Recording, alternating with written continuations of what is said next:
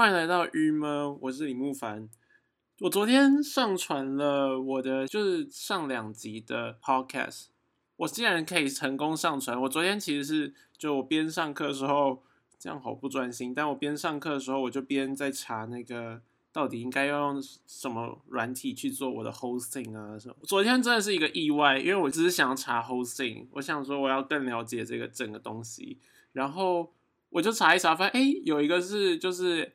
Enter 吗？叫 Enter 吗？然后我就我现在在用的这个 hosting，它是免费的耶。然后我就看了很久，其实我看那个介绍文，我想说其他的都要钱，然后就这个是免费。然后我也看不出这个的缺点，然后我就用了。没想到我就成功上架到 Spotify，所以现在在 Spotify 上可以听到我的 podcast。这已经就是我的人生目，就是目前的目标。我对我 podcast 的目标就这样而已。但我昨天因为太兴奋，所以我这个一上传之后，我就立刻发 Instagram。我想说，哇，我竟然上传成功！当然，朋友们有可能会去听，然后很感谢大家去听。如果有开始听的话，先在这边感谢你们的聆听，然后但一定要继续听下去，拜托帮我，就是时不时要回来听。我会尽可能在近期每天都有产出三十分钟左右，所以只要你找出时间就可以。听个三十分钟，拜托拜托，因为其实我也在练习啦，所以不要因为我的第一步、第二步就不要再就不再听了，好吗？对，好，反正我昨天真的很兴奋，我直接就我就发我就发那个现实动态，我真的整个就是在一个就是很高的情绪、高亢的情绪里面，而且因为我就在想说，我到底要在这上面花多少时间？因为最近还有别的事情要忙啊，还有学校事，所以。其实这个东西，我目前是希望它不要占到我时间太多，这样子我才可以持久的每天都有个半小时产出。所以它现在目前应该是就是占我的一天的大概一个半小时到两小时。我希望它就会维持这个状态这样子。然后我就是每天早上起来录音，我会为此现在超早起。我昨天只睡三小时，因为我就觉得哦，我今天要起来录。好，我希望因为大家有人开始听，所以我就。要更加努力，这样好。刚刚讲那个实践原因，就是所以我的 logo 啊，觉得我先不要，就是该怎么说，拉一个很帅什么 logo。然后我昨天就是边上课的时候，又是头一堂课，反正我昨天就在上课的时候，就边听边讲简报，然后我就随手画了 logo。大家这个 logo 呢的意涵，就是每个人自己去揣测，每个人会有发掘自己不一样的。感受。后来我昨天站在这个非常高亢的情绪之中，然后我在家里用用东西做做事。我就晚上十点的时候，我们就去台南的 TCRC。现在酒吧竟然要戴口罩，诶，我觉得超酷的。就是它除因为原本有可能一般进去，其实就是你进去前要量体温，要酒精消毒。这个是在过年的时候就已经是这样，但现在他就要求说你要戴着口罩。那戴着口罩怎么喝酒呢？就是你喝酒的时候可以拿下来，然后喝水的时候可以拿下来，但是你其他时候要戴着。哎，后来真的还是可以。我原本想说，怎么可能？你就进去之后就会把它拿下来，很久一阵子之后再把它戴上。但其实还好。我想在大家渐渐习惯，就是虽然一直穿脱其实一点都不好，但是嗯，正确的穿脱就也没有正确的穿脱。但是你就是反正把它拿下来讲，呃，喝酒喝完之后再把它戴上。然后它其实店的人，因为它店不是很大，然后人也就是位置不会塞到很多，所以其实人跟人距离其实本身就不会很近。我觉得应该还好啦。讲到这个戴口罩喝酒，我昨天在路上我才想到，哎，其实现在大家都要戴口罩嘛，有没有觉得就是有一种好像整个大家都在大家都生病了感觉？觉得戴口罩超容易显出病容，而且其实戴口罩本来就是该怎么说，就会让大家。比较没有那个动力去画全，去把自己打理的到最好嘛？说不定有的人本来就这样，所以说，反正总之他如果看起来累一点，他眼睛小一点，他就会感觉超级像真的在生病。就是戴口罩的一个坏处，而且已经戴这么久了，就是路上超常看到大家有一种啊，大家都病了的那种感觉。而且我就连我自己也是，因为昨天出门前我就想说，哎，我胡子好长哦，可是。其实因为我就又觉得，哎，今天要戴一整天口罩，更没必要刮胡子。哇，真的会偷懒呢。那讲到戴口罩啊，昨天应该说是最近，其实原本我看到的时候，我就想说，这应该只是一个暂时的，就是最近买口罩的人变得好多，哦，超奇怪，就是为什么会突然这么多？我原本刚开始，因为嗯，大概是在什么时候开始？其实这个时间点就完全就是在那个可以领九片开始嘛的前后，就我开始看到有同学 PO 他的现实动态写说，就是一一包里面有九片，那我就发现排队的人就变多了，大概因为以前台南是不排口罩的，然后呢，突然就开始现在大家在那边排口罩。我想说，哎，我原本以为这个是因为九片的政策一出来，所以说大家就是有可能第一天、第二天会排队，就是有点像是口罩政策出来的时候，大家前几天一定会去就大排长龙，后面应该就还好。可是我想想，现在应该也已经一个礼拜了，不知道为什么还是这么多的人在排口罩，好怪哦！为什么大家到底说说口罩排口罩的原因？而且现在的年龄层有下降，我以前去，我原本在。买口罩的时候啊，我去都是一些四五十岁或者六十岁，就那种明显就退休或没有工作的人，然后他们就会时间点一到，大概就是口罩，我们台南的我会去的药局都是一点的时候会卖，然后他就一点，然后就去晃到那里去，然后买个几片口罩，然后回家。可现在不是诶，现在感觉蛮多是成大学生去买口罩，去买九片。到底什么时候会不排队呢？然后我就硬撑，我就想说，因为我的口罩大概剩四个、三三个吧，我就想，好，我这三个要撑到那边不要再排队为止。超不想排队的，好花时间，其实不会很久的样子啊。我看起来应该排个，应该十分钟内就会排到，但我还是觉得好累哦，而且我。就就觉得还没有那个必要，单纯就是超懒这样。昨天上课的时候倒是有聊到这个，昨天的课是设计课，然后我们在讨论的是我们对于台南居民的一些观察什么。那就有同学提到说，像是居民很常会把东西摆出来什么。其实这个嗯，算是一个设计课蛮常讨论的一个东西，因为就是在讲领域扩张，或在讲比较不是正统的，应该说是不被官方这么正式或是这么重视的一部分，就。大家为什么这么喜欢加盖啊？喜欢把东西拿出来，尤其是在越乡下地方，就会开始你的衣架什么都会晒在外面之类，就是这种行为。然后或者说就是老老人家有可能很喜欢，就是坐在路边，或者说就是很爱出来溜达这样。这个呢，因为大家有可能就会替他讲一些解释啦，应该说是就是会想一些原因。然后这些原因，我觉得就是老师又提了一个原因，我觉得蛮有趣。他就在说，其实这些人现在这样做，他某种程度他不一定是真的有非得摆出来的这个必要，而是他就是他现在这样，就是这个 routine，就是他把东西拿出来，然后在外面叫花什么，成为他的一种日常。然后这件事就很像那些老人家去买口罩，其实他们也是不是真不一定真的需要用口罩，而是。因为他每天去买口罩已经变成他的社交模式，所以其实老人家去买口罩不一定买很多，他不一定一次帮全家人买，他就是每天有可能买个两包或什么，就是这件事情已经让他成为他的每日习惯，他就每天就走去药局买个几片口罩这样。然后我觉得这件事情我会相信，也会觉得很对的原因，是因为我买口罩的地方其实是一个里长办公室，就是他里长办公室，然后外面是药局，超酷的耶。我一直在想里长到底可以身兼多少职位，但反正那边是这样子。然后那里长阿贝呢，就会来跟大家开玩笑啊、聊天啊什么的。他就一直在那边走来走去，然后跟大家收负责收健保卡，然后去给那个药剂师还是什么，他去请他来发口罩。这个里长就会。一直走出来，然后跟大家就是很那种很很温暖，然后想尽办法开你玩笑。例如，有可能我跟一个朋友去买口罩，然后我朋友没有要买，他就说走进来就要钱哦，这里就是这种超无聊，你根本就会干笑的那种笑话。他就会想办法，但因为老人家就蛮爱，他跟老人家就会聊一些更寒暄的事情，就是所以这一段其实我觉得这个过程对老人家来讲，有可能就是一个每天的一个举动。所以说。那个老师就讲说啊，大家其实是老人家们，或是其实大家去那边就是有一点去排队，然后聊聊天，就变成早上在排这个口罩，然后聊天，晚上的时候到垃圾的时候再聊天一次，就是它变成一个这样的活动。它而而已经不是排口罩本身，而只只是因为他想要聊天，或者这是一个他打发时间的方式。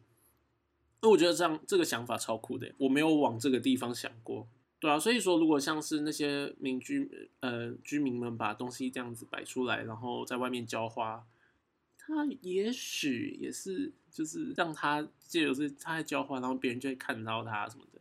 然后他们就可以聊天。我觉得这个这件事情不知道在国外会不会很常发生，就是大家的关系一定要建立在一个很社区的行的行为，哎，你一定要秀给别全全部的哦，就是是路人、居民什么，通通都可以看到的一个状态。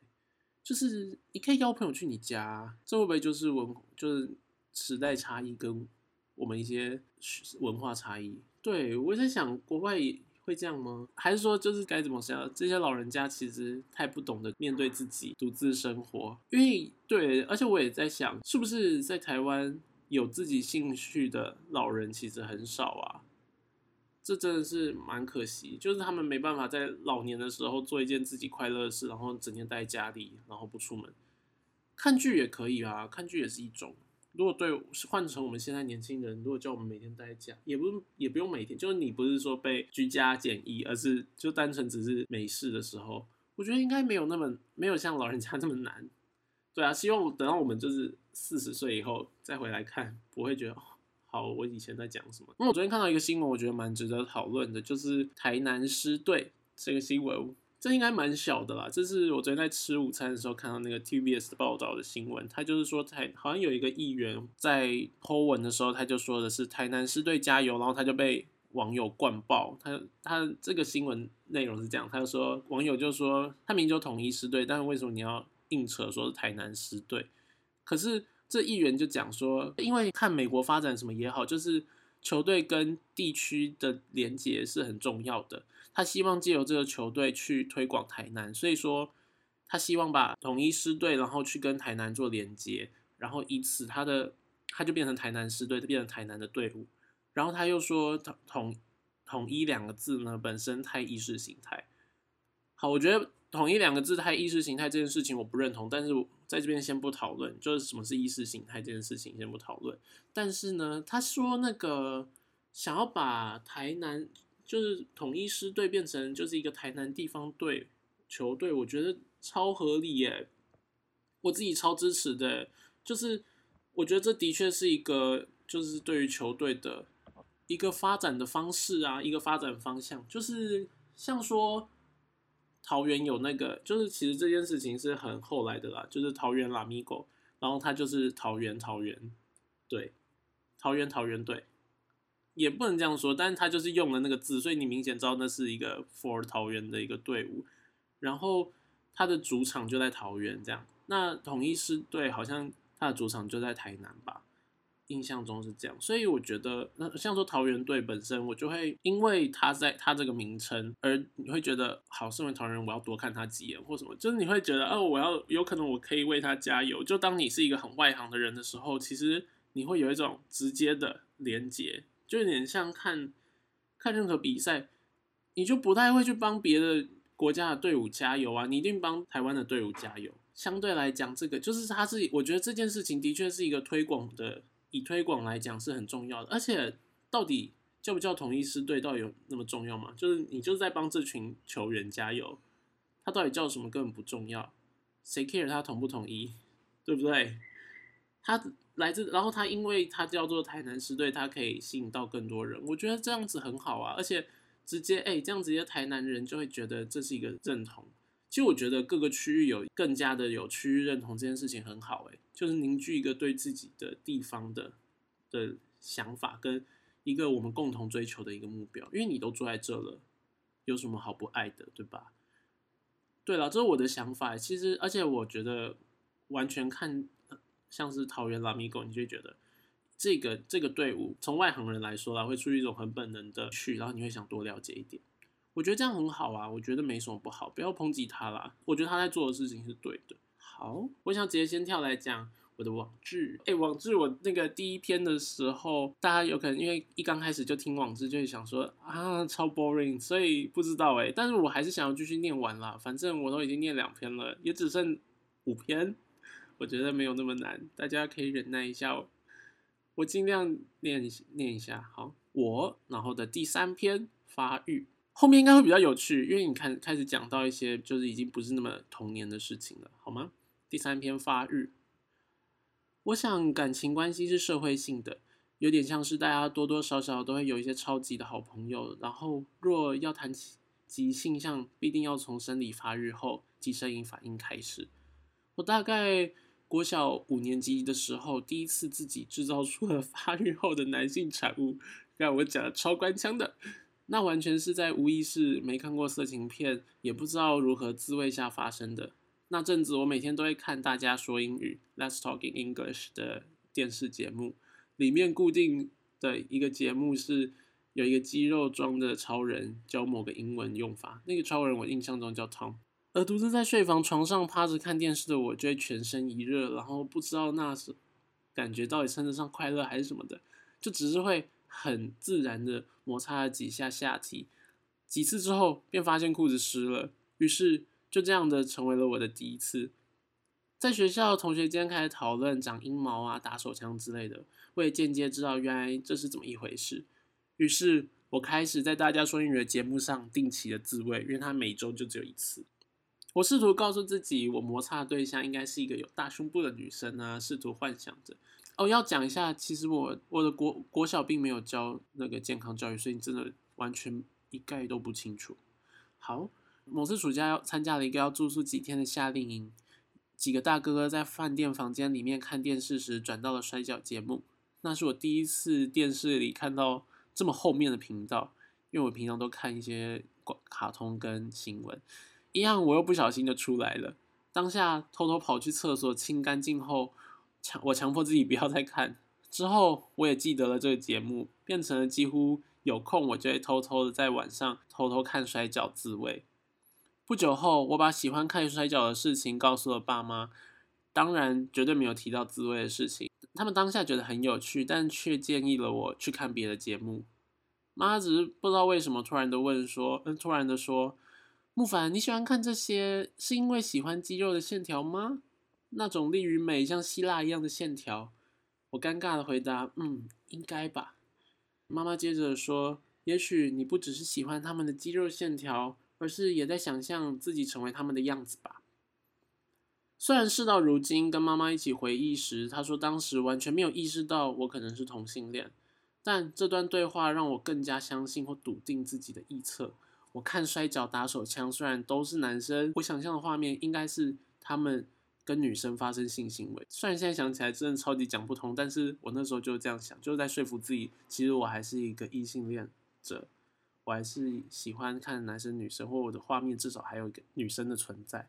A 片我还蛮晚才开始看的，要一直等到我有自己的书房和有固定放电脑的隐秘角落后，我才第一次搜寻了这个词。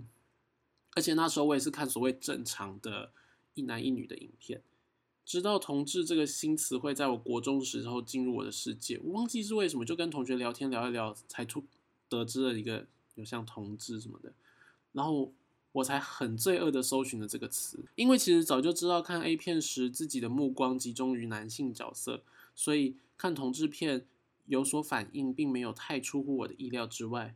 而在学校，我依然不间断的对身旁要好的女生有好感，我也跟大家一样想交女朋友。而性向的问题不能说不管，但也无能为力。一段时间，我就会禁止自己看同志片首映，强迫自己看有男生有女生的色情片，但每次的矫正都给欲望给打败了。我对这些词汇其实真的还蛮……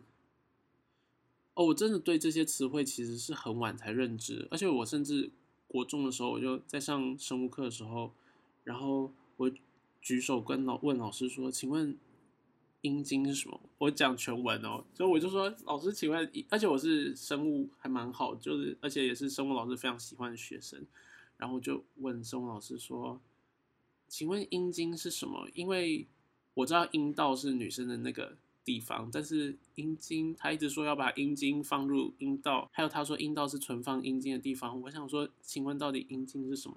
然后全班大笑，然后老师就超尴尬，就说就是你有我没有的东西。然后我才瞬间理解，其实，在全班大笑我就理解说，我好像问错问题了，就这个东西好像不能问。然后老师讲完之后，天呐，好丢脸哦！我竟然问这个问题，但是我那天晚上回家就立刻查阴茎，我就就是。我想说，哇！我现在得到一个新词汇，就我如果上网，我就可能就查阴茎什么，然后就会看到很多我喜欢的东西。好，继续。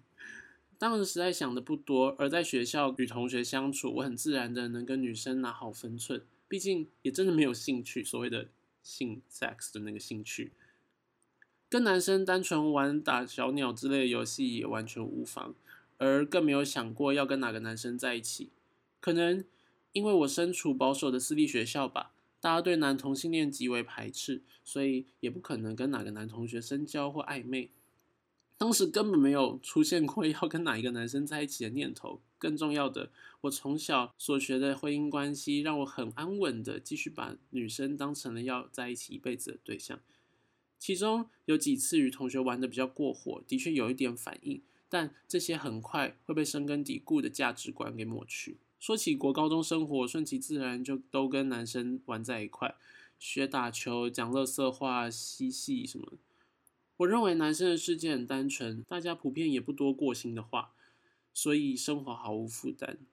但也是有必要跟大家喊说谁很假，同志很恶心啊之类的。幸运的是，我外表跟行为都看不太出来，而且我也确实还不确定自己非得是同志不可。即便大家在讲同志多恶心的时候，其实内心有一点害怕，但我告诉自己，别提也别想。另外，生活真的太单纯了，家跟学校都在封闭的保守的社区中，每天就是去上学，晚上晚自习，放学回家，假日也都跟家人在一起。我的一举一动，无形中都在大家的视线之中。比较特别的经验是，虽然家就住在学校附近，但为了读书和生活有伴，妈妈在高二时帮我申请住宿，在宿舍大家就如同哥们般的或玩或闹或读书或吵架。但我搬进宿舍前后，有两个同学因为在宿舍一起洗澡等一些学校好像压下来，但是确实有耳闻的事情而退宿了。当下第一次感觉到有这种现象的人存在，甚至在我内心波涛了一阵子。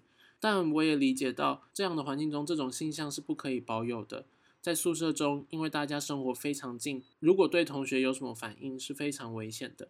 毕竟大家同住一室，有很多的生活死角。所以对其他同学也会成为一种威胁吧。好，那后面的引简述还是得强调，当下自己是两性成家是坚定不移的信仰，所以认真喜欢也想跟女生在一起，这并不是假装。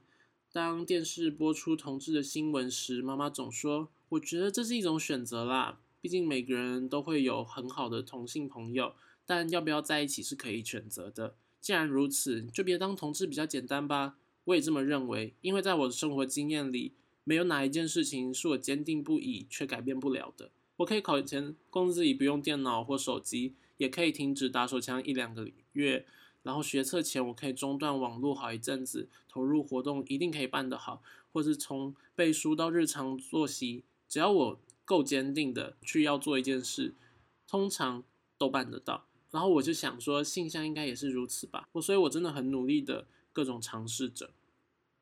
以上，那我觉得这篇就开始有，就是开始比较这叫做刺激了，因为就开始讲到一些挣扎。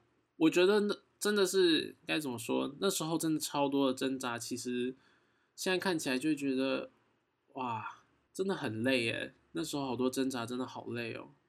就是其实你不需要这样，但是没办法，那时候就是这样。我我那时候真的一直在控制自己，因为就超长，有可能，嗯，我就超，我真的有做这种间断，那个这叫做步骤性的，算是矫正。我我自己都对自己矫正。其实我就所以，我看到那些人说什么基督教会有一些教会来矫正同性恋，我觉得我完全能够懂。